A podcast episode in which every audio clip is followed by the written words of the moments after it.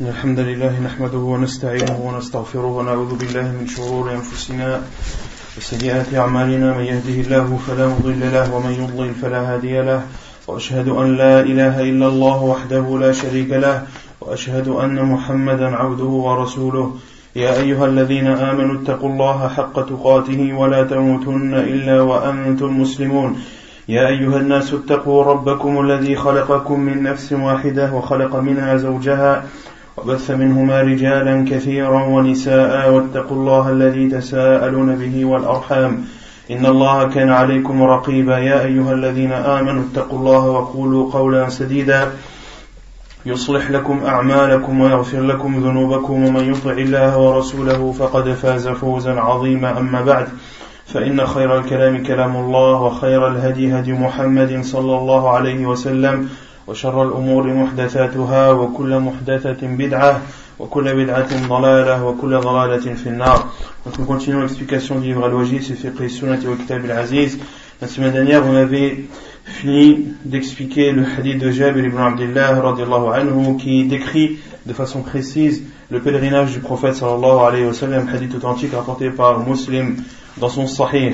Et la partie du hadith qu'on avait expliqué la semaine dernière, c'était depuis que le professeur sallam a prié al-Fajr, la prière du Fajr al-Muzdalifah, puis le prophète sallallahu alayhi wa sallam a pris sa monture et s'est dirigé vers al-Mash'ar al-Haram, vers al-Mash'ar al-Haram qui, on avait dit, était une montagne connue à al-Muzdalifah, qui est appelée al-Mash'ar. Et le prophète sallam s'est dirigé euh, sur cette montagne et s'est dirigé dessus en direction de la Qibla. Et le prophète sallam est resté ainsi en faisant le takbir et en invoquant Allah subhanahu wa ta'ala jusqu'à ce que le soleil devienne très jaune, jusqu'à ce que la couleur du soleil devienne très jaunâtre.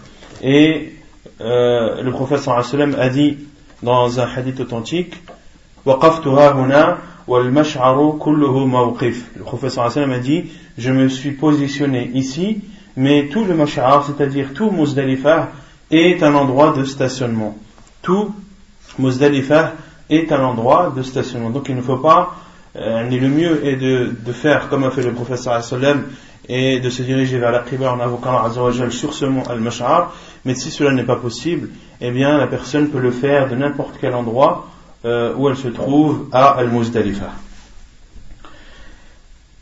Et le prophète sallam, avant que le soleil ne se lève, s'est dirigé vers vers vers Mina. Avant que le soleil ne se lève, le prophète sallam s'est dirigé vers Mina pour faire pour lapider la grande stèle, pour lapider la grande stèle, car ce jour euh, où le prophète sallam a prié Al-Fajr, c'est le, le le dixième jour de Dhul Hijjah qui est Yom Eid. Et le dixième, le dixième jour de Dhul Hijjah qui est Yom Eid, parmi les rites que doit faire le musulman, même le premier rite que doit faire le musulman dans ce jour, c'est de lapider la grande stèle, de lapider la grande stèle de cette pierre. Non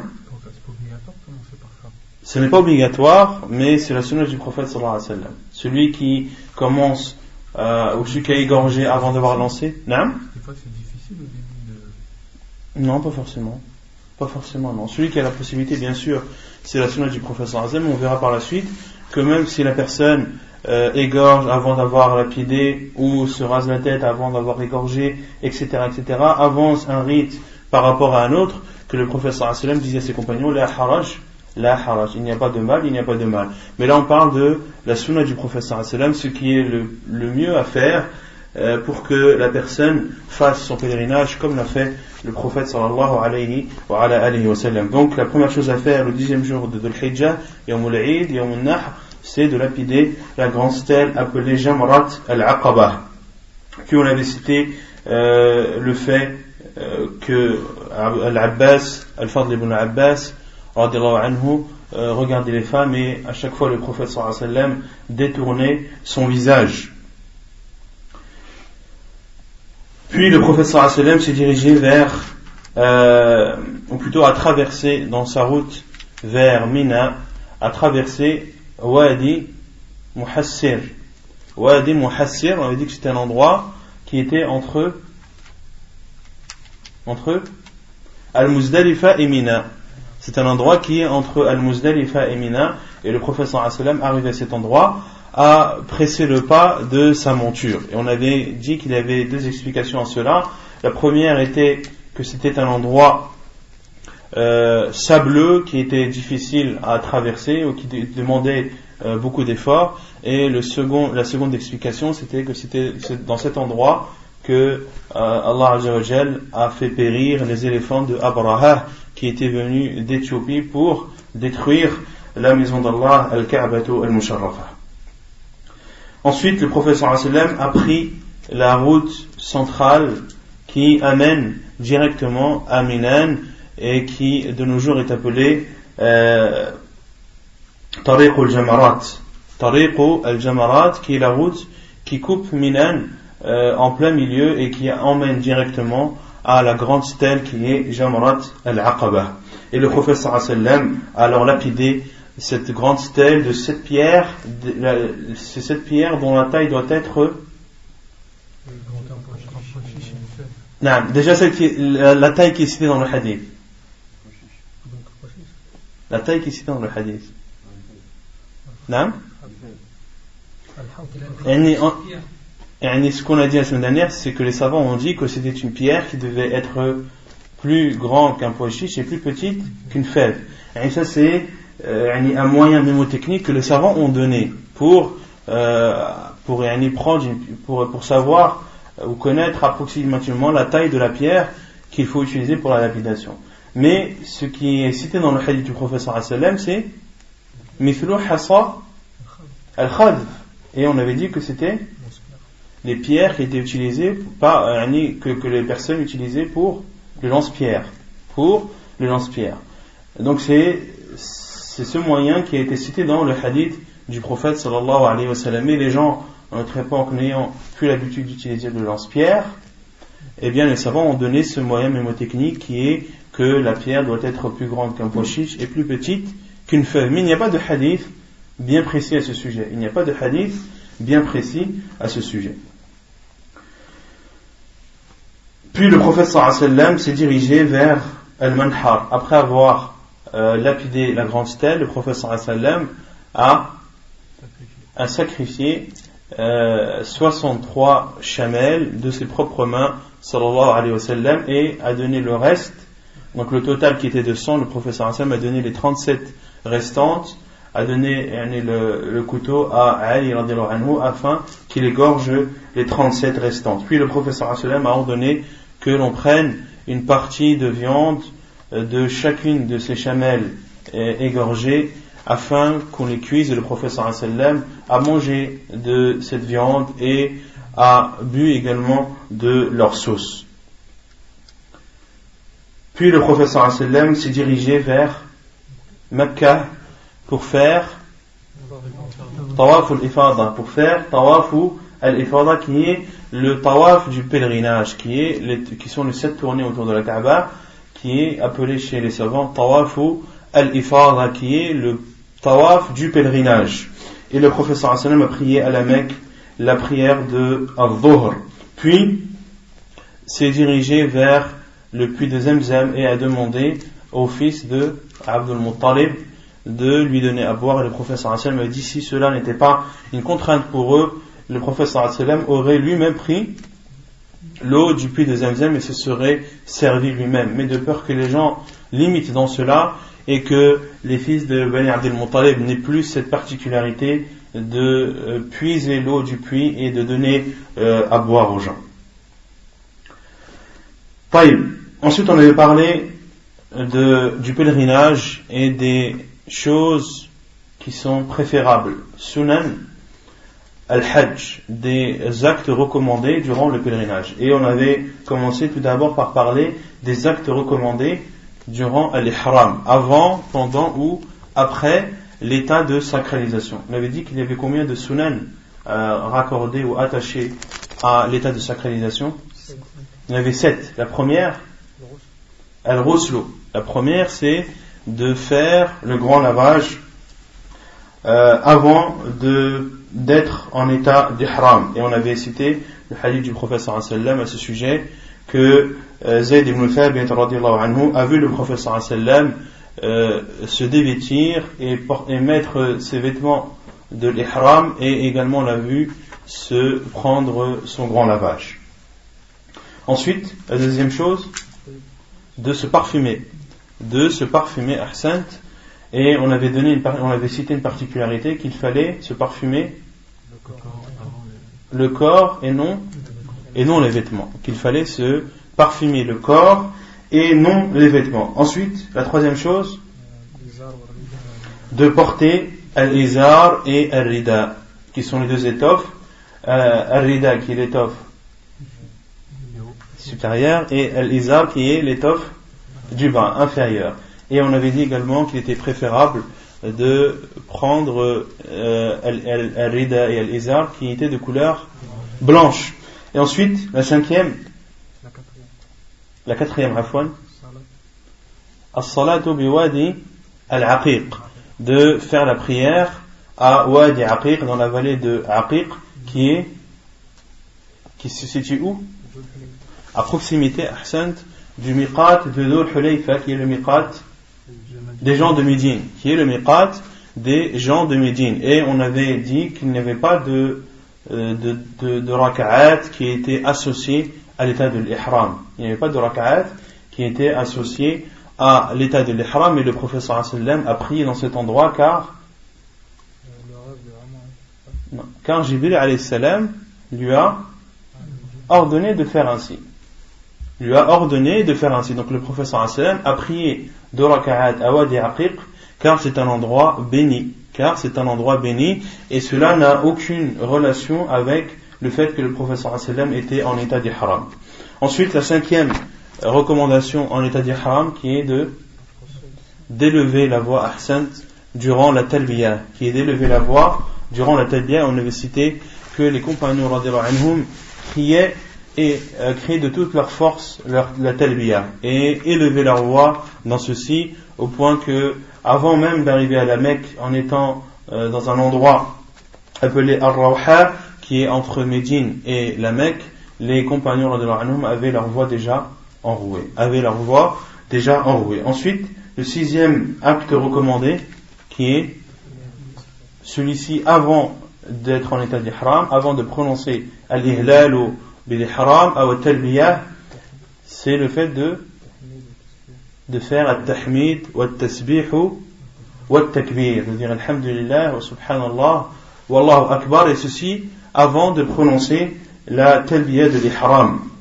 Et ensuite, la septième euh, le septième acte recommandé qui est de se diriger vers la Qibla en prononçant la talbiya, que ce soit la talbiya de la Umrah ou du Hajj ou, ou de la Umrah et du Hajj pour celui qui veut faire Al-Qiran, pour celui qui veut faire Al-Qiran. Et on avait aussi cité le fait de se mettre debout, que dans, le hadith qu'on avait cité, que le prophète sallam euh, s'est mis debout, ou plutôt que euh, Omar ibn Khattab anhu s'était mis debout et a affirmé que le prophète sallam a fait ainsi. Donc avant de prononcer la talbiya de la Umrah, du Hajj ou des deux, eh bien il est préférable de se diriger vers la Qibla mais aussi d'être debout. Il prétend, il a prétendu.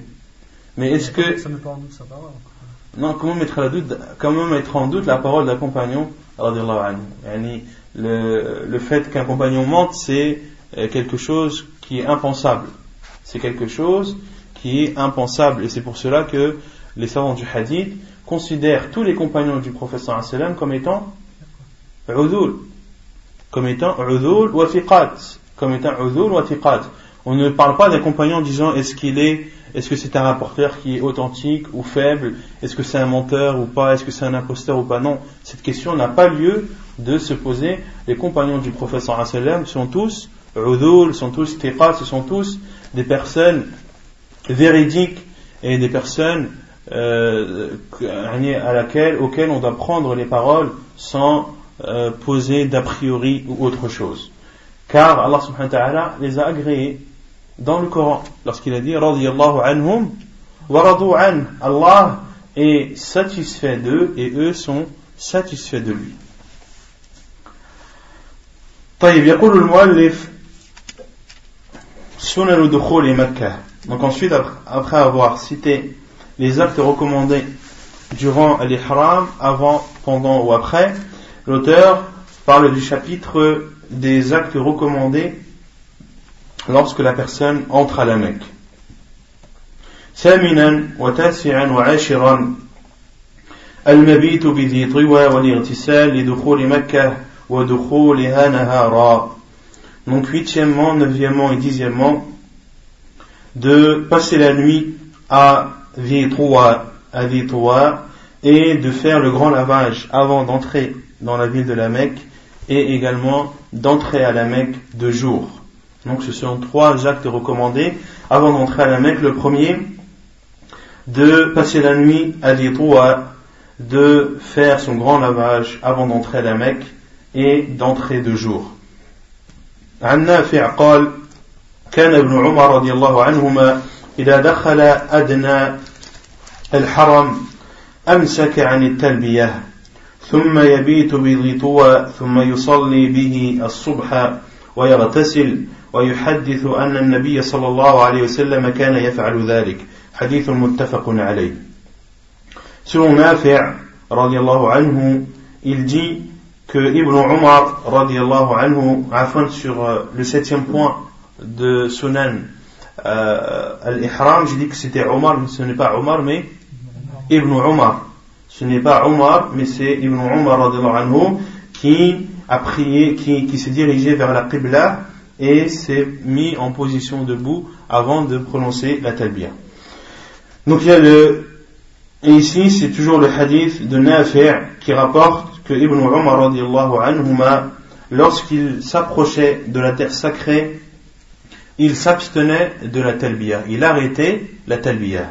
Il arrêtait la talbiya puis passer la nuit à Dhitwa, puis passer la nuit à Dhitwa. Et Dhitwa à notre époque, c'est euh, le quartier appelé Az-Zahir. C'est le quartier appelé Az-Zahir à la Mecque, qui est au-dessus de Jarwal, qui est au-dessus de Jarwal. Et c'est aussi euh, un endroit euh, c'est Az-Zahir, Abar Zahir. Et à l'époque du prophète sallallahu alayhi wa sallam, à cet endroit, il y avait un puits. Il y avait un puits et le prophète sallallahu alayhi wa sallam euh, passait la nuit là-bas et faisait son grand lavage de ce puits, en puisant l'eau de ce puits, euh, Abar Az-Zahir, puis le prophète sallallahu alayhi wa sallam entrait à la Mecque. Donc, Abdullah ibn Umar anhu, euh, a passé la nuit à Dhitoa, qui est un endroit, comme je l'ai dit, appelé Az-Zahir, qui est existant toujours un autre jour. Et il y a même des panneaux qui indiquent cet endroit, qui est au nord, qui est situé au nord de la Mecque. Et il priait là-bas la prière de Sobh.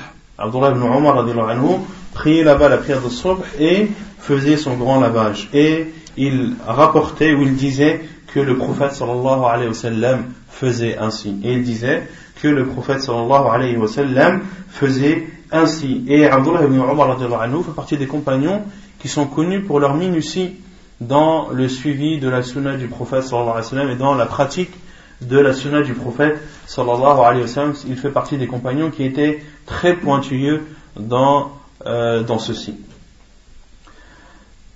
حادي عشر دخول مكة من الثنية العليا لحديث ابن عمر رضي الله عنه قال كان رسول الله صلى الله عليه وسلم يدخل من الثنية العليا ويخرج من الثنية السفلى Donc, le onzième acte recommandé, qui est le quatrième concernant l'entrée à la Mecque, qui est de rentrer à la Mecque dans, euh, dans la direction euh, du nord, de rentrer à la Mecque par le nord.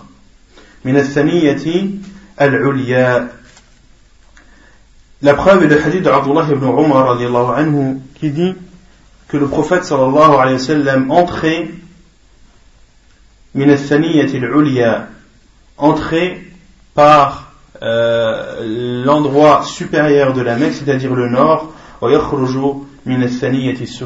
il, il sortait ou il quittait la Mecque par le sud. Et le prophète sallam entrait, est entré à la Mecque euh, par le nord, comme je l'ai dit, et il est entré dans l'endroit qui est appelé à notre époque Kada ou Koudaï. Mais à notre époque, et de nos jours, ce quartier existe toujours, et il est appelé Koudaï, donc qui est situé au nord de la Mecque. Le prophète sallam entrait donc par le nord et sortait de la Mecque, quittait de la Mecque par le sud. ثاني عشر أن, يتقد أن يقدم رجله اليمنى عند الدخول إلى المسجد ويقول أعوذ بالله العظيم وبوجهه الكريم وسلطانه القديم من الشيطان الرجيم. بسم الله اللهم صل على محمد وسلم. اللهم افتح لي أبواب رحمتك. حديث صحيح كما في الكلم الطيب. Deuxième chose, deuxième acte recommandé, c'est de rentrer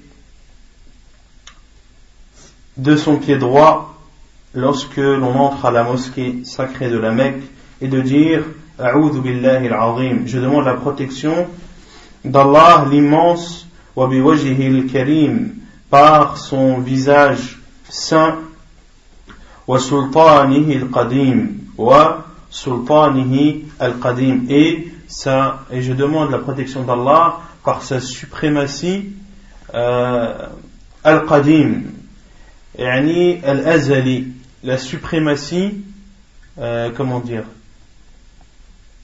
Al-Azali, c'est-à-dire qu'Allah a toujours eu. On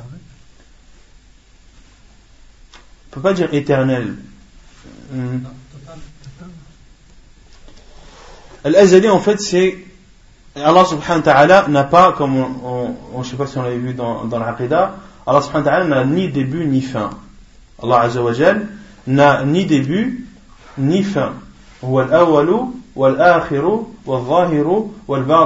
Comme l'a expliqué le professeur sallam, al-awwalu wal-akhiru, al-awwalu shay, wal-akhiru ba'dahu shay. Allah subhanahu wa ta'ala, c'est le premier et le dernier, et le professeur sallam a expliqué cela en disant que c'est le premier, qu'il n'y avait personne avant lui, et que c'est le dernier, il ne restera personne avec lui. Et Allah subhanahu wa ta'ala est doté d'attributs et Allah subhanahu wa ta'ala a toujours été doté de ces attributs a toujours été doté de ses attributs. Il n'y a pas de début et de fin concernant Allah subhanahu wa ta'ala. Et lorsque l'on dit Sultan et qadim c'est-à-dire sa suprématie qu'il a toujours eu.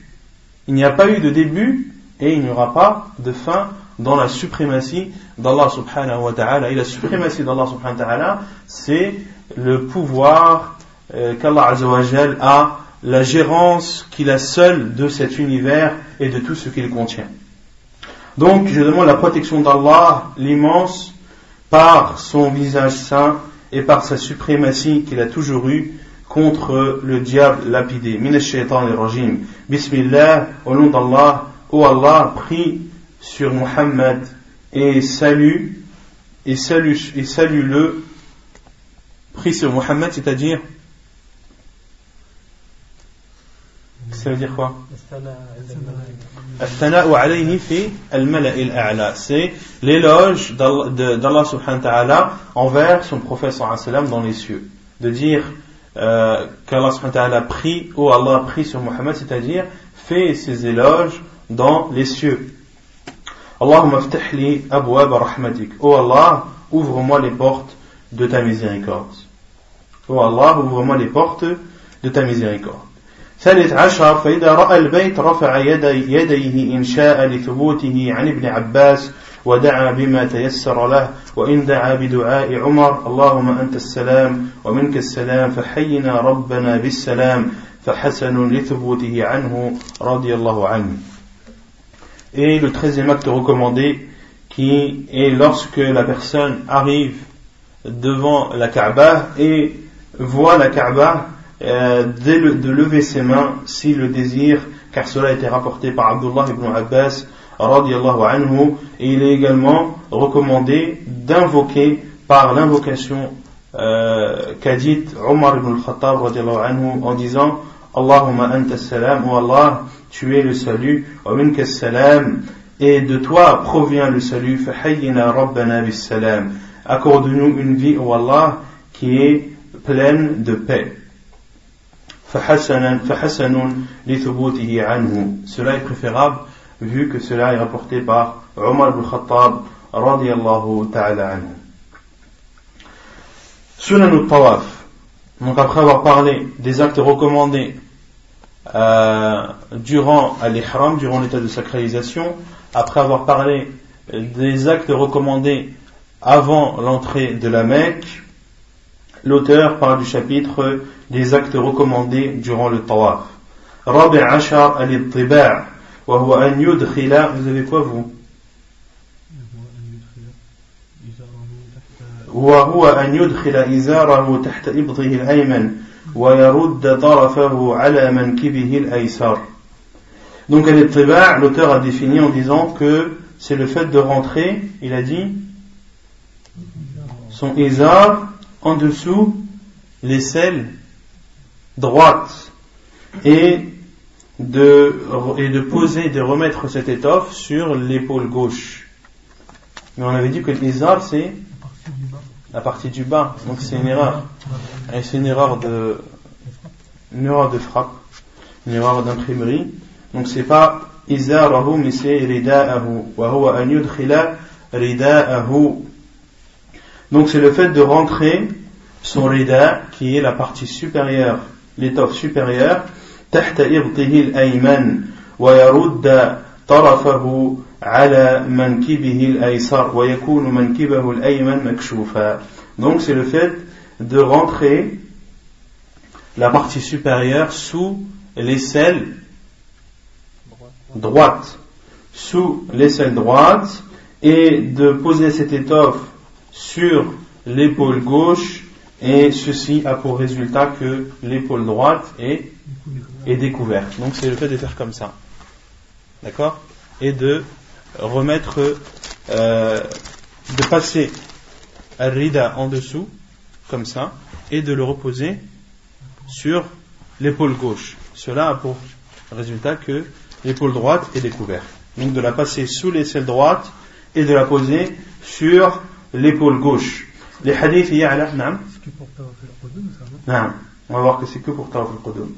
لحديث يعلى بن أمية أن النبي صلى الله عليه وسلم طاف مضطبعا أن النبي صلى الله عليه وسلم طاف مضطبعا Donc la preuve c'est le hadith de Ya'la ibn Umayyah qui dit que le prophète sallallahu alayhi wa sallam a fait un tawaf en faisant al-irtiba' en faisant al-irtiba' c'est-à-dire en découvrant son épaule droite sallallahu alayhi wa sallam hadith jugé bon rapporté par Ibn Majah Abu Daoud et At-Tirmidhi et donc concernant al-irtiba' les savants disent que le prophète sallallahu alayhi wa sallam ne l'a fait que lors du premier tawaf lors du premier tawaf qui est tawaf al-qudum, lorsque la personne arrive à la Mecque pour faire le premier tawaf. Si c'est pour une umrah, c'est le tawaf de la umrah. Si c'est pour al-hajj, si la personne fait euh, al-tamattu' quand est-ce qu'il doit faire l'ittiba' Pendant l'ifrada ou pendant la umrah? Pendant la umrah. Pendant la Umrah, car, le, tawaf de la Umrah est le premier tawaf que Al-Mutamatti' fait. Quand on avait dit que Al-Tamattu' c'était de faire Al-Umrah et Al-Hajj de façon bien distincte. Le Umrah est fait de façon bien distincte et le Hajj est fait de façon bien distincte. Donc, celui qui fait Al-Tamattu' ne doit faire l'Intiba' que lorsqu'il fait le premier tawaf que les savants appellent Tawaf al-Qudum. Car ainsi a fait le prophète sallallahu alayhi wa ala alihi wa sallam. Et s'il fait tawaf al-ifada, il, il ne doit pas faire al-ittiba'. Il ne doit pas faire al-ittiba'. Et l'ittiba' se fait durant les sept tours ou les trois premiers Vous êtes sûr? Qu'est-ce qui se fait dans les trois premiers? Al-ramal. Et beaucoup de gens confondent les deux. Al-ramal, le fait d'accélérer le pas, se fait dans les trois premiers, se fait dans les trois premiers tours. Quant à l'irtiba, il se fait uniquement dans le premier tawaf, appelé tawaf al-qudum, mais dans les sept tours. Dans les sept tours. خامس عشر استلام الحجر. الأسود لحديث ابن عمر قال رأيت رسول الله صلى الله عليه وسلم حين يقدم مكة إذا استلم الركن الأسود أول ما يطوف يخب ثلاثا ثلاثة أطواف من السبع. حديث متفق عليه.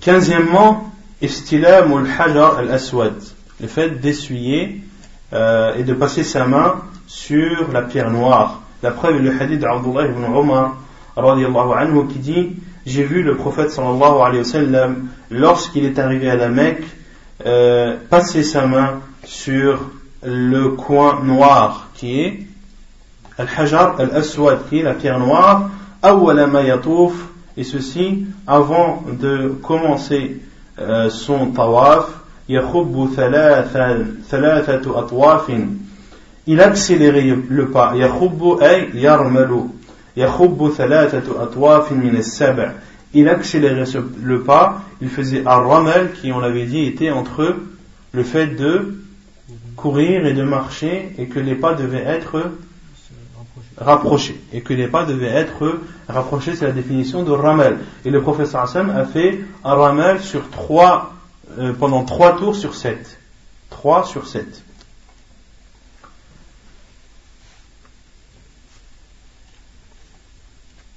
Donc, euh, concernant Istilam al-Hajar, euh, il est recommandé de se diriger vers al-Hajar. Celui qui n'a pas la possibilité de l'embrasser, de se diriger vers la pierre noire et de faire at-takbir, de dire Allahu Akbar. Et il est également légiféré de dire euh, Bismillah avant, comme cela est rapporté d'après Ibn Umar radiallahu anhu. Comme cela est rapporté d'après Ibn Umar radiallahu anhu. Donc de dire Bismillah n'a pas été rapporté d'après le prophète sallallahu alayhi wa sallam. Ce qui a été rapporté du prophète sallallahu alayhi wa sallam, c'est At-Takbir. La pierre noire, il faut la toucher ou l'embrasser? Tu as le choix, soit de l'embrasser, ou soit de la toucher et d'embrasser ta main. Ou soit de la toucher avec un, bâton ou un objet, ou soit de faire l'ishara, de faire un signe vers la pierre. Ce sont les trois, euh, les trois façons, ou plutôt les quatre de, euh, de concerne les actes que tu dois faire vis-à-vis de la pierre noire. Non. Tu as dit qu'il ne fallait pas dire bismillah. Non. Allah Akbar c'était rapporté dans un hadith marfour d'après le professeur sallam mais concernant la tasmiya la personne a le droit de le dire mais cela est rapporté d'après Ibn Umar radiallahu anhu que pour le premier tour ou tous les tours non tous les tours tous les tours طيب سادس عشر تقبيل الحجر لحديث زيد بن أسلم عن أبيه قال رأيت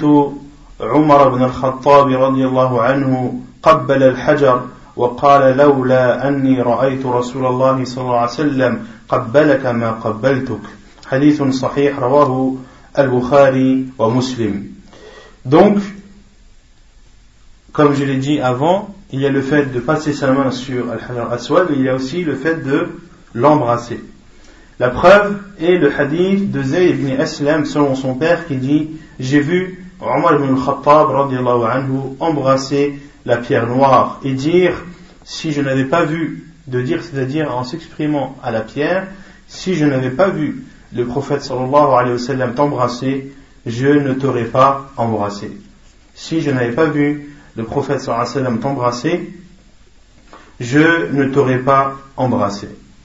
Et donc celui qui n'a pas la possibilité d'embrasser il lui a alors légiféré de passer la main dessus puis d'embrasser sa main, euh, comme cela est rapporté selon Nafi' qu'il a vu Omar al-Khattab euh, Ibn Omar anhu, euh, toucher, essuyer la pierre noire de sa main, puis embrasser euh, sa main, et il a dit Je n'ai pas délaissé cela depuis que j'ai vu le professeur Hassan le faire. Un hadith n'est pas cité dans le Wajiz, euh, c'est un plus, non? De, si c'est possible. Si c'est possible de faire cela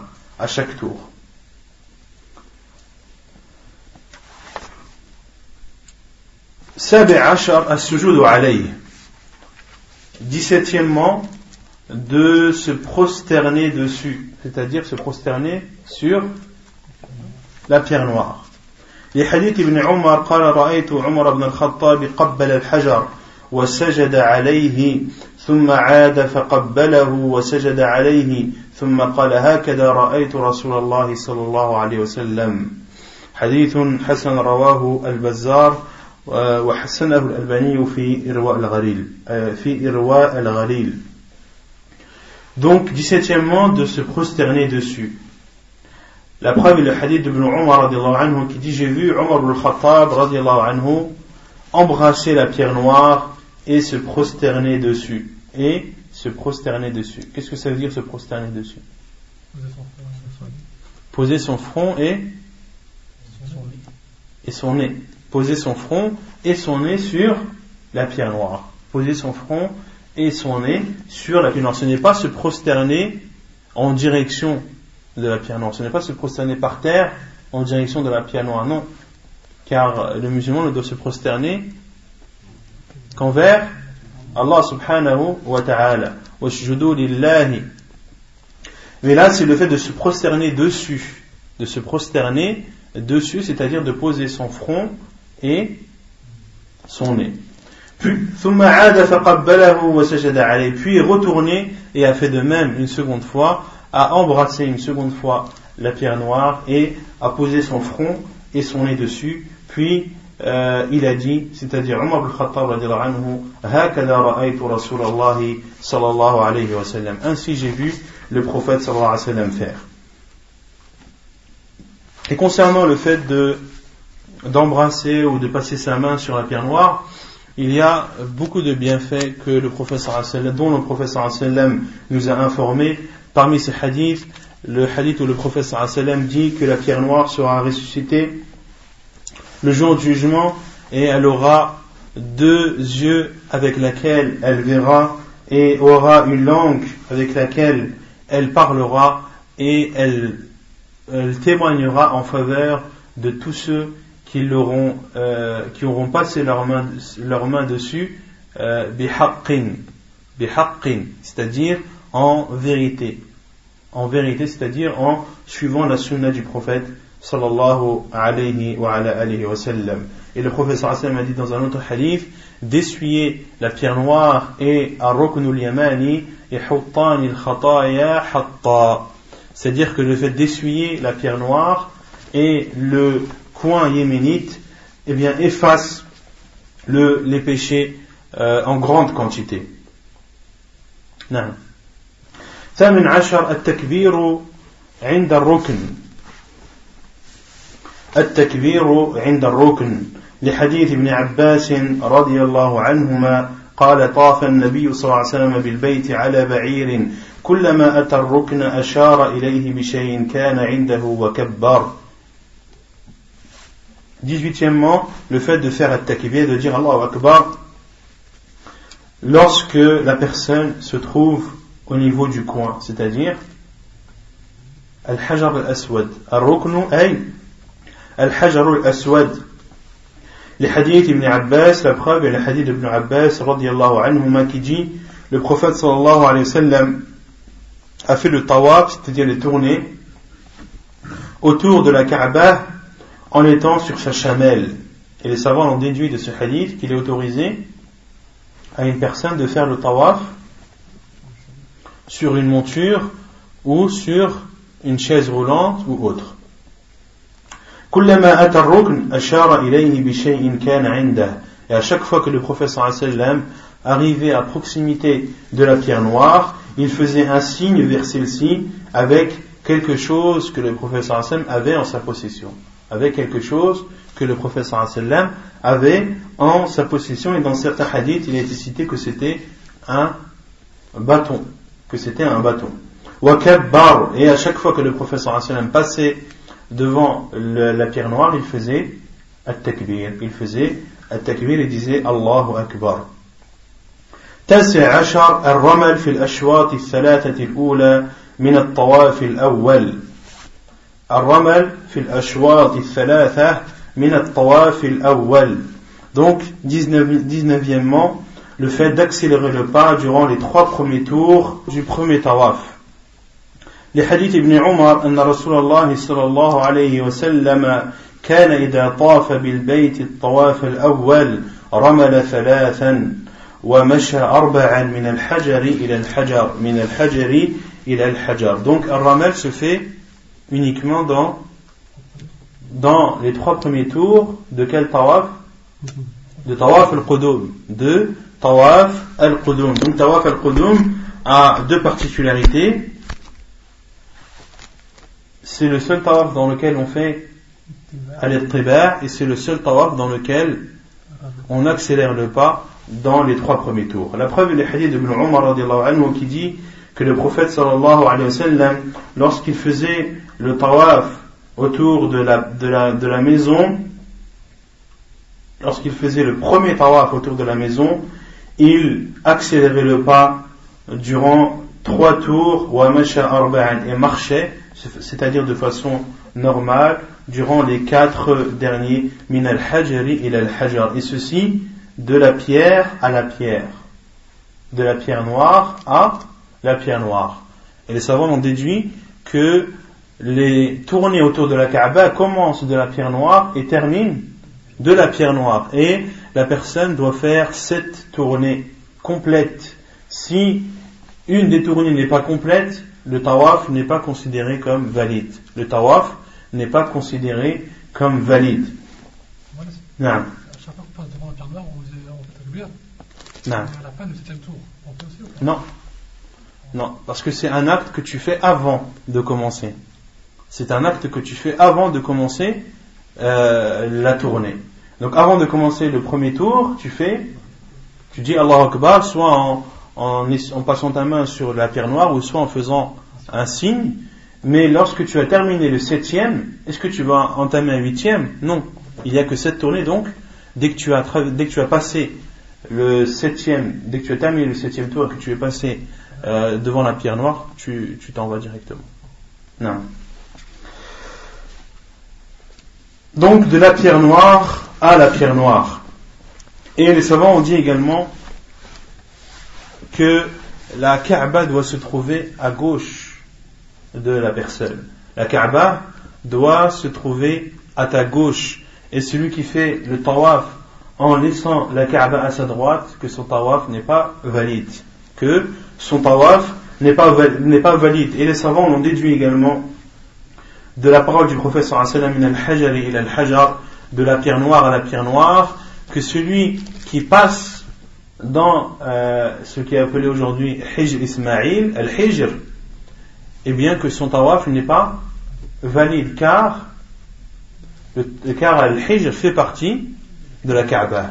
Car al-Hijr fait partie de la Kaaba, comme l'a dit le prophète sallam à Aïcha lorsqu'elle a posé la question, le prophète sallam a dit Huwa min al-Kaaba. Huwa min al-Kaaba. Il fait partie de la Kaaba.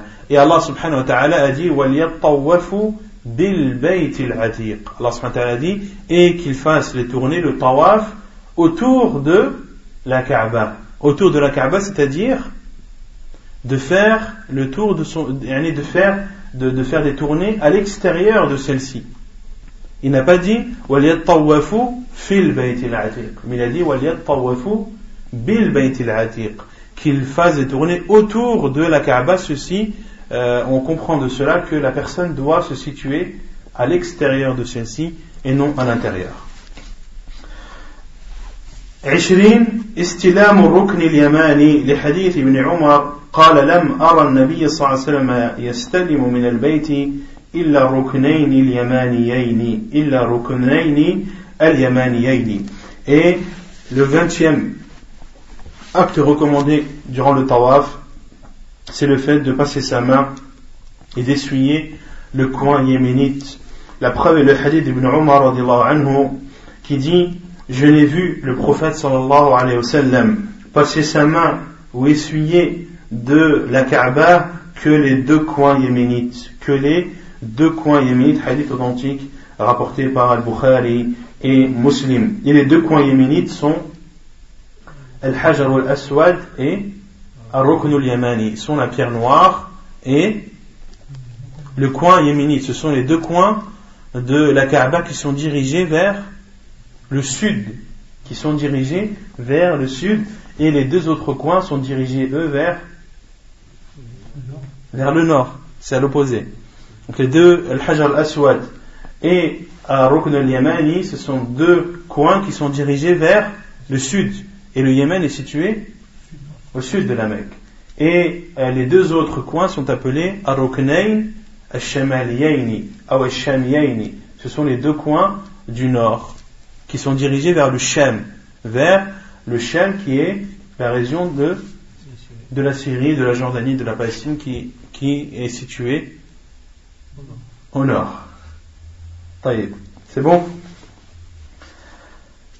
Donc le professeur sallam n'a touché ou n'a essuyé de cela que les deux. Et les savants ont dit que le professeur sallam n'a essuyé ces deux coins car ce sont les deux coins qui sont restés selon les bases de Ibrahim alayhi salam.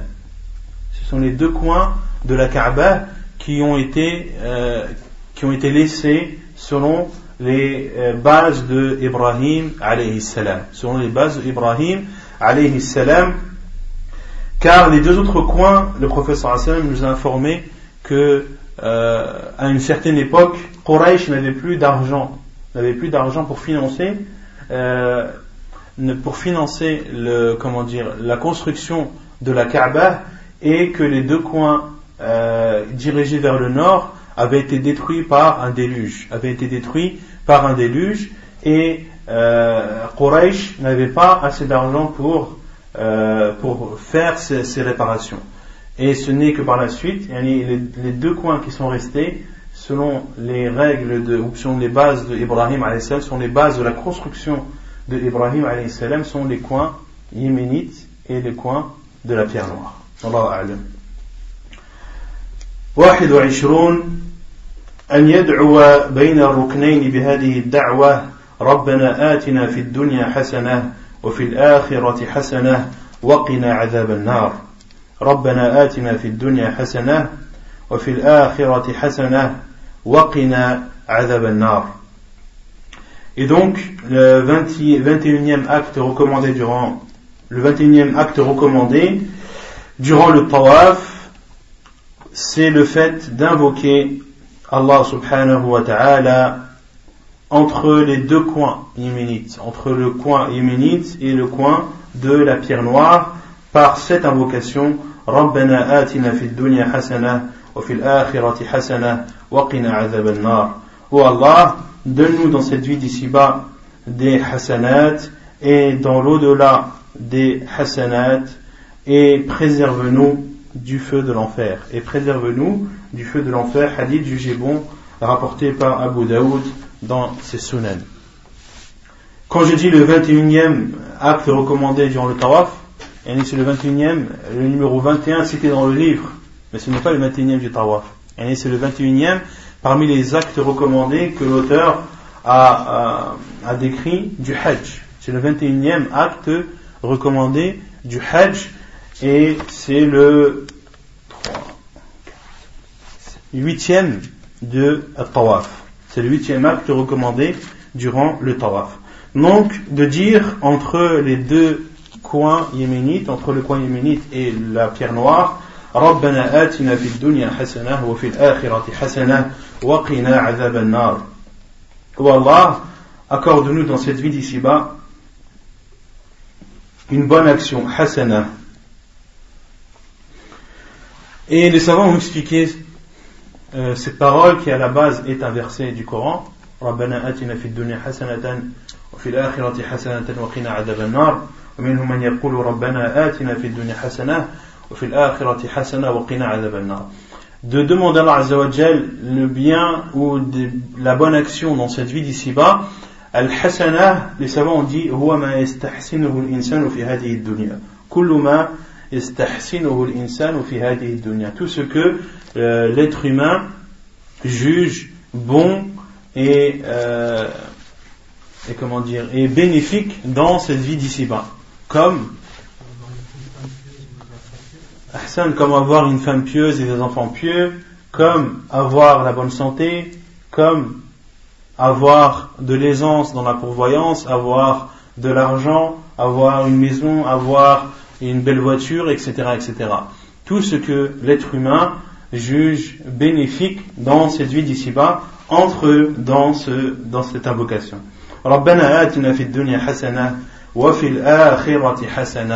et dans l'au-delà euh, accorde-nous également dans l'au-delà une hasana.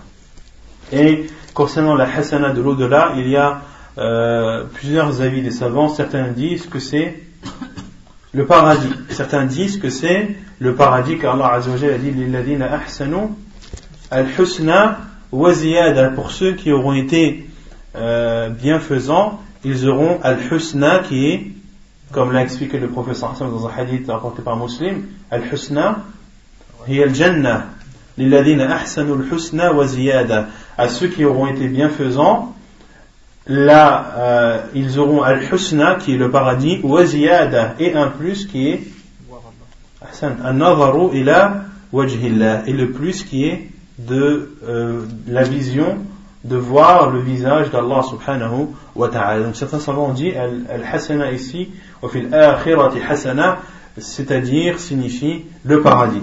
Et d'autres savants ont dit que cela est plus vaste que le paradis, mais c'est tout ce que la personne euh, aura de bien dans l'au-delà. Tout ce, tout ce que la personne connaîtra de bien dans l'au-delà. Et parmi les choses que la personne connaîtra de bien dans le delà, par exemple celles qu'Allah les personnes qu'Allah fera ressusciter ayant le visage blanc et resplendissant. Ayant le visage blanc et resplendissant. Par exemple également ceux qui, à qui on donnera le livre par la main droite, ceux à qui on donnera le livre par la main droite, sera une bonne nouvelle pour eux et c'est considéré parmi les bonnes actions ou parmi les bienfaits des bienfaits de l'au-delà. Il y a également le fait de traverser le pont pour les croyants. Cela aussi fait partie des hasanats parmi les hasanats de l'au-delà. Donc, euh, il y a deux avis, soit le paradis ou soit le paradis, mais plus encore, et qui englobe toutes les bonnes actions ou tous les, bons événements que euh, traversera le musulman dans l'au-delà. ثاني وعشرون صلاة ركعتين بعد الطواف خلف المقام لحديث ابن عمر قال قدم رسول الله صلى الله عليه وسلم فطاف بالبيت سبعا ثم صلى خلف المقام ركعتين وطاف بين الصفا والمروة وقال لقد كان لكم في رسول الله أسوة حسنة Donc, 22e de prier deux rak'at après le tawaf derrière le maqam. Derrière le maqam qui est maqam Ibrahim. La preuve est le hadith de Abdullah ibn Umar qui dit que le prophète lorsqu'il est arrivé à la Mecque, a fait le tawaf autour de la maison sept fois, a fait sept tournées autour de la maison, puis a prié derrière le maqam de Ibrahim deux rak'at. Puis le prophète a fait les sept allées venues entre As-Safa et Al-Marwa. Puis Abdullah ibn Umar anhu a récité la parole d'Allah Azza wa Jal لَقَدْ كَانَ لَكُمْ فِي رَسُولِ اللَّهِ أُسْوَةٌ حَسَنَةٌ Vous avez dans le prophète sallallahu alayhi wa sallam la meilleure ou le meilleur des exemples. Hadith authentique apporté par Al-Bukhari et Ibn Majah. Concernant Al-Maqam, on avait parlé de cela. Maqam Ibrahim, au temps du prophète sallam, c'était un endroit qui était collé à la Kaaba, qui était collé à la Kaaba. Et lorsque l'on dit Maqam Ibrahim, c'est la pierre sur laquelle s'est posé Ibrahim salam lorsqu'il construisait la Kaaba. Et la Kaaba prenant de la hauteur, son fils Ismaïl salam a apporté une pierre à son père Ibrahim afin qu'il monte dessus et continue à euh, édifier euh, la Kaaba. Et dans cette pierre euh, sont restées les traces des pieds de Ibrahim alayhi salam. Et Maqam Ibrahim, comme je l'ai dit, au temps du prophète sallallahu alayhi était à proximité de la Kaaba. Et c'est ce qu'il y a de plus logique. Une personne qui construit un édifice et qu'il se pose debout, il est obligatoirement à proximité de cet édifice. Et lorsque, ainsi était le maqam d'Ibrahim au temps du prophète sallallahu alayhi wa sallam, au temps de Abu Bakr anhu, et une partie du temps de Omar ibn al-Khattab anhu. Puis, lorsque les gens ont commencé à être de plus en plus nombreux, et que Omar ibn al-Khattab anhu a vu que, euh, que cette pierre gênait ceux qui faisaient le tawaf et leur portait atteinte, euh, Omar a leur ordonné qu'on déplace ce maqam et qu'on le place dans l'endroit où il est jusqu'à nos jours. Concernant les traces de pieds euh, présents dans le maqam d'Ibrahim de nos jours, les savants ont été questionnés par le Cheikh et il dit que il n'y a rien qui prouve que ce sont les traces des pieds d'Ibrahim alayhi salam. Car Cheikh Ibn dit ce qui est connu euh, dans l'histoire de euh, Ibrahim, c'est que les traces des pieds d'Ibrahim salam ont été usées et ont disparu au fur et à mesure du temps. Et rien ne, ne laisse croire ou rien ne vient, ne vient prouver que les traces des pieds qu'il a dans le Maqam Ibrahim euh, au jour d'aujourd'hui sont bien les traces des pieds d'Ibrahim salam. Et que, et que cette pierre qui a été posée a été posée uniquement à titre, euh, comment dire, pour montrer aux gens que le maqam est ici. Pour montrer aux gens que le maqam est ici, mais en aucun cas euh, de, de, certifier et de croire que ce sont les traces des pieds d'Ibrahim salam. Donc le prophète sallallahu alayhi wa sallam, comme le rapporte Ibn Umar lorsqu'il est venu de la Mecque, a, euh, a fait le tawaf autour de la Kaaba, puis a prié derrière le maqam de Ibrahim. Le 20e, 23e point, أن يقرأ عند المقام قبل الصلاة واتخذوا من مقام إبراهيم مصلى. De lire lorsque la personne arrive euh, au niveau du maqam avant de prier واتخذوا من مقام إبراهيم مصلى et prenez le maqam de Ibrahim comme un lieu de prière, comme l'a dit Allah Azza wa Jal. وأن يقرأ في ركعتين الكافرون والإخلاص لحديث جابر أن رسول الله صلى الله عليه وسلم انتهى إلى مقام إبراهيم عليه السلام قرأ واتخذوا من مقام إبراهيم مصلى ثم صلى ركعتين وكان يقرأ فيهما قل هو الله أحد وقل يا أيها الكافرون Et donc également de lire, de réciter pendant ces deux rak'at derrière le maqam de Ibrahim, de réciter Surat al-Kafirun dans la première rak'at et Surat al-Ikhlas dans la seconde. Et la preuve est le hadith de Jabir ibn Abdullah anhu, qui dit que lorsque le prophète sallam est arrivé au niveau du maqam d'Ibrahim, il a récité Ibrahim et prenez le maqam d'Ibrahim comme un lieu de prière puis le professeur sallam a prié deux rak'at et il lisait dans celle-ci Qul huwallahu ahad wa qul ya ayyuhal kafirun. Il lisait Qul ya ayyuhal kafirun dans la première rak'at et Qul huwallahu ahad dans la seconde. رابع وعشرون الالتزام ما بين الركن والباب بأن يضع صدره ووجهه وذراعيه عليه لحديث عامر بن شعيب عن أبيه عن جده قال طفت مع عبد الله بن عمرو فلما بلغ فلما فرغنا من السبع ركعنا في دبر الكعبة فقلت ألا تتعوذ بالله من النار؟ قال أعوذ بالله من النار. قال ثم مضى فاستلم الركن ثم قام بين الحجر بين الحجر والباب فألصق صدره ويديه وخده إليه ثم قال هكذا رأيت رسول الله صلى الله عليه وسلم يفعل حديث سبق في حديث جابر Donc le 24e point, c'est le fait de faire ce que les savants appellent al-iltizam. Al-iltizam entre la pierre noire et la porte de la Kaaba. Entre la pierre noire et la porte de la Kaaba. Et al-iltizam consiste à poser sa poitrine à poser euh, sa joue et ses mains sur cet endroit de la Kaaba situé entre la pierre noire et la porte de la Kaaba. La preuve est le hadith de Amr ibn Shu'aib, selon son père, selon son grand-père, qui dit J'ai fait le tawaf avec Abdullah ibn Amr, qui est Abdullah ibn Amr ibn al-As. Abdullah ibn Amr ibn al-As. Et lorsque nous avons fini les sept tournées autour de la Kaaba, raka'na fi duburi al-Kaaba. Raka'na fi duburi al-Kaaba. Raka'na, c'est-à-dire صلينا ركعنا أي صلينا في دبر الكعبة juste derrière la Kaaba ils ont prié quoi les deux rak'at derrière le maqam d'Ibrahim et dans ce hadith il y a une preuve que le maqam d'Ibrahim se trouvait à proximité de la Kaaba non. est-ce qu'aujourd'hui c'est possible de faire deux rak'at au maqam d'Ibrahim? Dans, non mais c'est le maqam comme on a dit le professeur lorsqu'il a prié euh, derrière le maqam d'Ibrahim, il a mis le maqam d'Ibrahim entre, entre lui et la Kaaba. Moi je, moi, je parle aujourd'hui, euh, combien de monde euh, C'est impossible.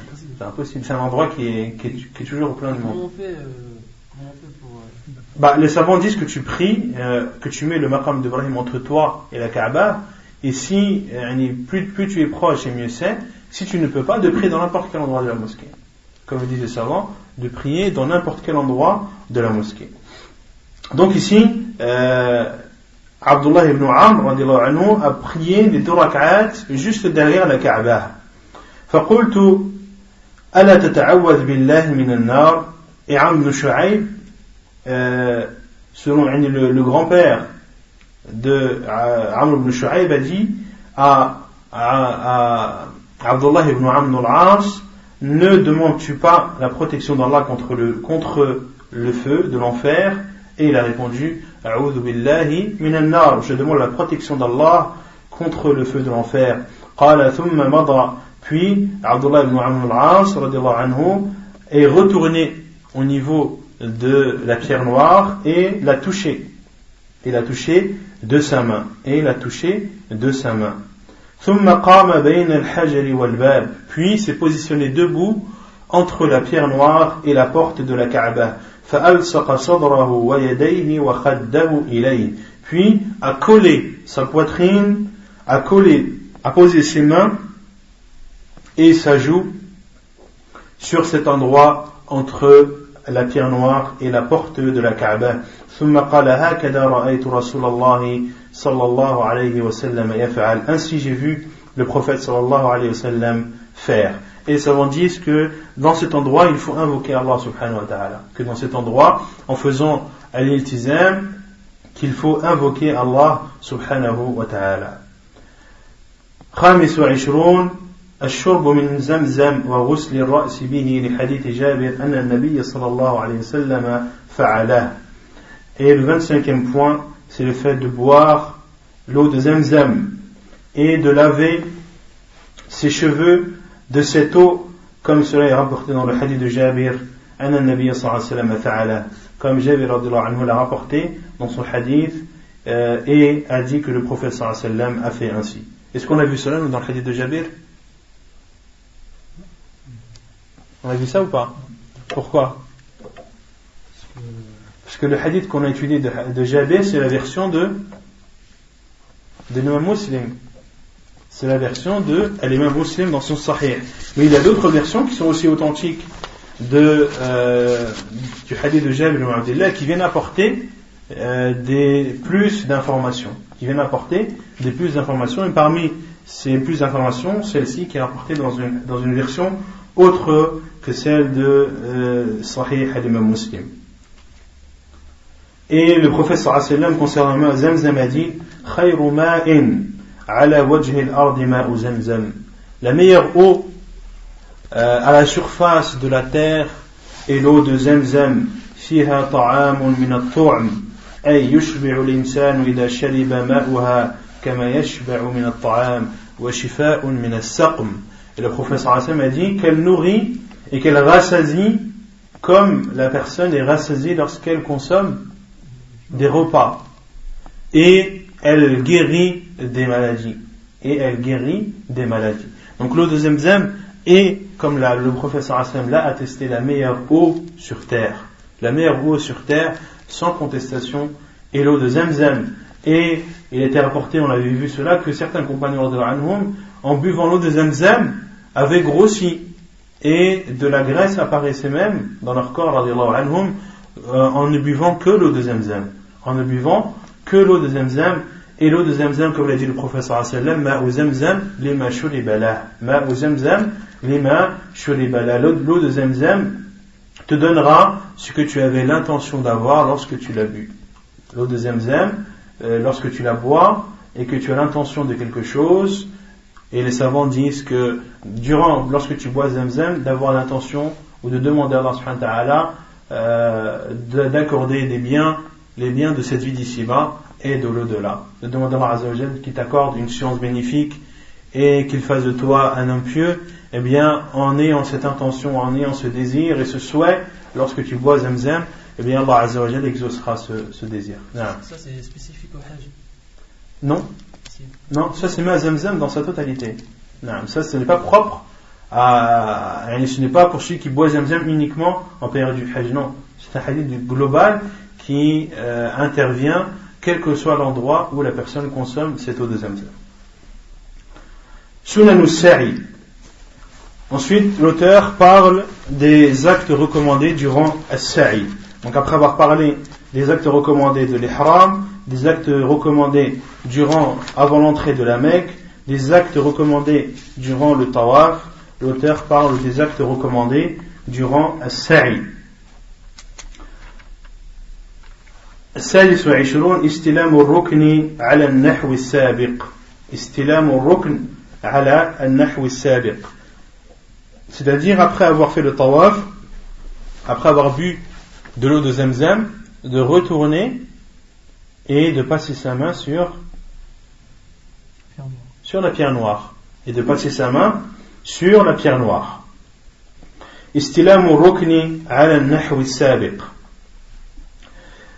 سبع وعشرين قراءة إن الصفا والمروة من شعائر الله فمن حج البيت أو اعتمر فلا جناح عليه أن يطوف بهما ومن تطوع خيرا فإن الله شاكر عليم ثم يقول نبدأ بما بدأ الله به وذلك إذا دنا من الصفا للسعي وهذا سبق في حديث جابر Donc le 27e, le 27e point, c'est de réciter et de lire la parole d'Allah Azzawajal, Inna safa wal marwata min sha'airillah.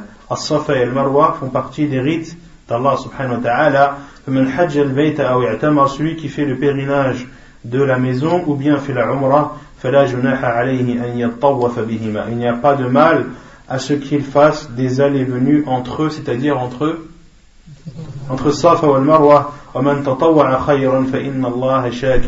Et celui qui fait des actes surérogatoires, eh bien Allah Azzawajal est celui qui et celui qui remercie est le savant de toutes choses. Celui qui mérite d'être remercié est le savant de toutes choses, puis de dire et ceci lorsque la personne se rapproche du mont As-Safa Lorsque la personne se rapproche, s'approche du mont As-Safa, mais pour faut faire le sa'i, car tu peux très bien t'approcher du mont Safa sans pour autant vouloir faire le sa'i.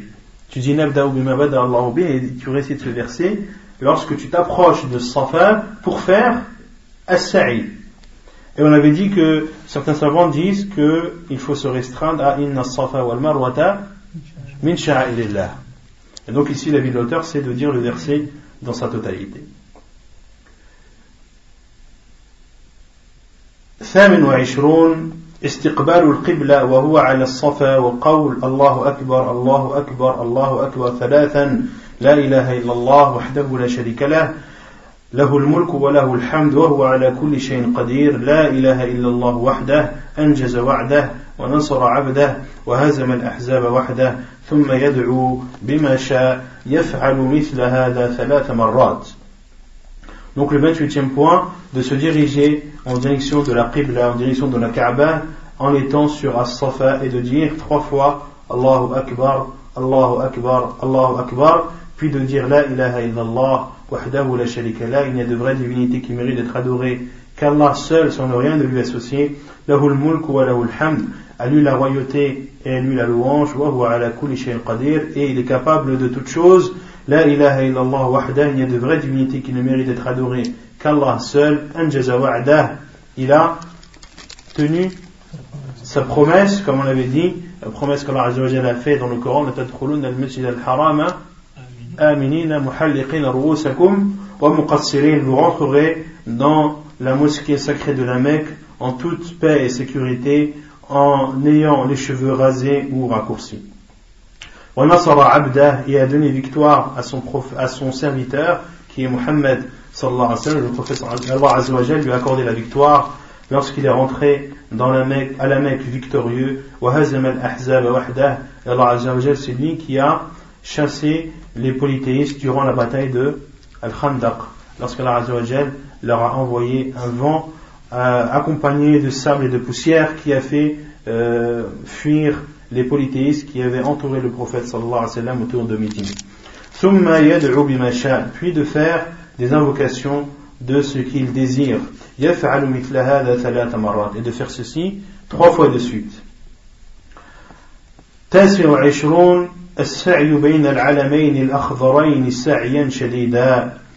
Et le 29e point, c'est de faire entre les deux lumières vertes, sa'yan shadida, en courant euh, très vite. En accélérant le pas, en courant très vite entre les deux lampes vertes. on avait vu cela dans le hadith de Jabir ibn Abdullah lorsque le professeur sallam lorsqu'il est arrivé sur Batn al-Wadi car à l'époque l'endroit actuel où il y a les deux lampes vertes à l'époque du professeur sallam c'était une vallée c'est un endroit qui était plat c'était un endroit qui était plat entre As-Safa et Al-Marwa. Et euh, Hajar, alayhi salam, la femme d'Ibrahim, alayhi salam, lorsqu'elle passait d'un mont à un autre, de Safa al-Marwa, arrivait dans ce creux qui était plat, elle accélérait le pas, comme je l'ai dit, pour ne pas que, que des caravanes passent sans qu'elle ne le sache. Pour ne pas que des caravanes passent sans qu'elle ne le sache. Et les savants ont dit aussi qu'elle accélérait le pas pour prendre son élan afin de monter Al-Marwa, afin de monter le mont Al-Marwa. Et le professeur sallam a fait ainsi, comme l'a dit Jabir ibn Abdullah dans, dans, son récit du pèlerinage du professeur sallam, que lorsque le professeur sallam est arrivé au creux de la vallée, c'est-à-dire entre Safa et Al-Marwa, c'est-à-dire asra, le professeur sallam a accéléré.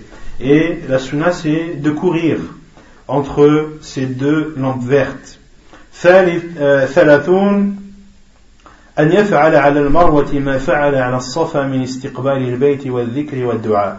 le 30e point de faire sur le mont Al-Marwa comme ce que tu as fait dans le mont As-Safa c'est-à-dire de te diriger vers la Qibla de faire le rappel et d'invoquer Allah subhanahu wa ta'ala et ceci trois fois de suite et ceci trois fois de suite et on avait dit que cette invocation et le fait de se diriger vers la Qibla et d'invoquer Allah se faisait avant d'entamer un aller ou un retour. Et que lorsque la personne arrive au niveau de Safa, au niveau de Marwa, pour la dernière fois, elle n'a pas à se diriger vers la Qibla ni à invoquer Allah subhanahu wa ta'ala car le professeur l'a fait avant d'entamer et non pas après avoir terminé. Et euh, le sa'i, les savants disent qu'il doit obligatoirement commencer par As-Safa et obligatoirement terminer par Al-Marwa et qu'il doit obligatoirement y avoir trois allées et quatre retours. Trois allées et quatre retours qui est euh, un nombre d'allées venues de sept. Et il ne faut ni diminuer ni rajouter à ce nombre.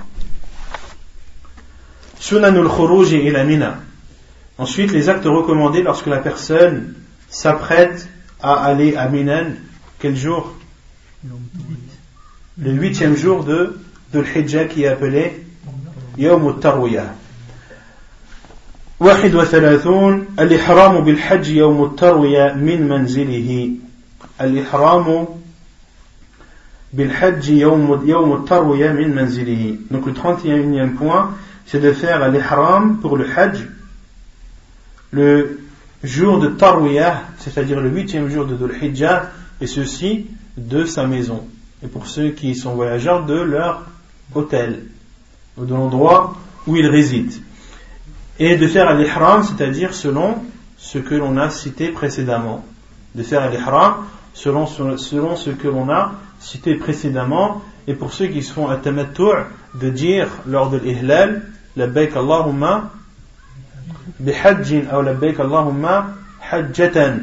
De faire la talbiyah du hajj. De faire la talbiyah du hajj. 32 صلاة الظهر والعصر والمغرب والعشاء بمنى يوم التروية والمبيت بها حتى يصلي الفجر وتطلع الشمس donc le 32e point, c'est de prier la prière de Dohr, de l'Asr, de l'Maghrib et de l'Isha, Aminan, le jour de Tarwiyah, c'est-à-dire le huitième jour de Dhul Hijjah, wal mabit biha, et de dormir Aminan, et ceci jusqu'à ce que la personne prie la prière du Fajr et attende le lever du soleil. Et attendre le lever du soleil. Donc de prier al-Dhuhr, al-Asr, al-Maghrib et al-Isha, de les prier à leur heure respective et concernant la prière de Dhuhr, de l'Asr et de l'Isha, de les prier en, en les regroupant et raccourcissant? Non. Non, les jours de, de Tarwiyah, on, on raccourcit uniquement, mais on ne rassemble pas. On ne, on ne rassemble pas, mais on raccourcit uniquement. Le huitième jour de Dhul Hijjah, le, le, jour de Tarwiyah, le professeur Hassan a prié Al-Dhuhr, Al-Asr, Al-Maghrib, Al-Isha et Al-Fajr, chacune à son heure. Chacune à son heure, et le professeur Hassan, le professeur Hassan a raccourci Al-Dhuhr, Al-Asr et Al-Maghrib en deux rak'at. Et les savants disent que même les gens de la Mecque raccourcissent. Que même les gens de la Mecque raccourcissent, car le professeur Hassan a fait ainsi, et que cela fait partie des rites du pèlerinage. Et que cela fait partie des rites du pèlerinage. Et ensuite de rester à Mina jusqu'à ce que le soleil se lève. Jusqu'à ce que le soleil se lève. Puis, une fois le soleil levé, où la personne doit se diriger? À Arafat. La personne doit se diriger à Arafat, car le soleil est enlevé, c'est le soleil du, de quel jour? Du neuvième jour de Dhul Hijjah qui est Yawm Arafat. ثلاث وثلاثون صلاة الظهر والعصر جمعا وقصرا بنمرة يوم عرفة de prier à Dhuhr et à l'Asr en les raccourcissant et en les rassemblant à la mosquée de Namira et ceci le jour de Arafah.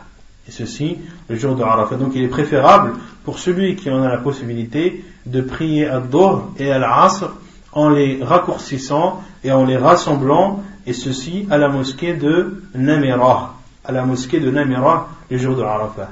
Et Namira, on avait dit que cela ne faisait pas partie de, de Arafat, que la mosquée de Namira ne fait pas partie de Arafat. Et celui qui n'a pas la possibilité de prier dans la mosquée de Namira, alors qu'il prie à n'importe quel endroit de Arafat.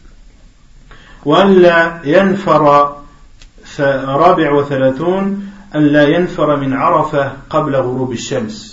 et il est recommandé à la personne de ne pas quitter Arafat avant le coucher du soleil, de ne pas quitter Arafat avant le coucher du soleil, car le professeur n'a quitté Arafat que lorsque on avait même dit plus de détails que lorsque le disque solaire est disparu, que lorsque le disque solaire est disparu à l'horizon et que le soleil s'est couché, alors le professeur sallam s'est dirigé euh, vers Al-Muzdalifa. Alors le professeur sallam s'est dirigé vers Al-Muzdalifa. ونكتفي بهذا القدر وسبحانك اللهم وبحمدك أشهد أن لا إله إلا أنت أستغفرك وأتوب إليك On continuera la semaine prochaine, Inch'Allah, avec les piliers et les obligations du pèlerinage.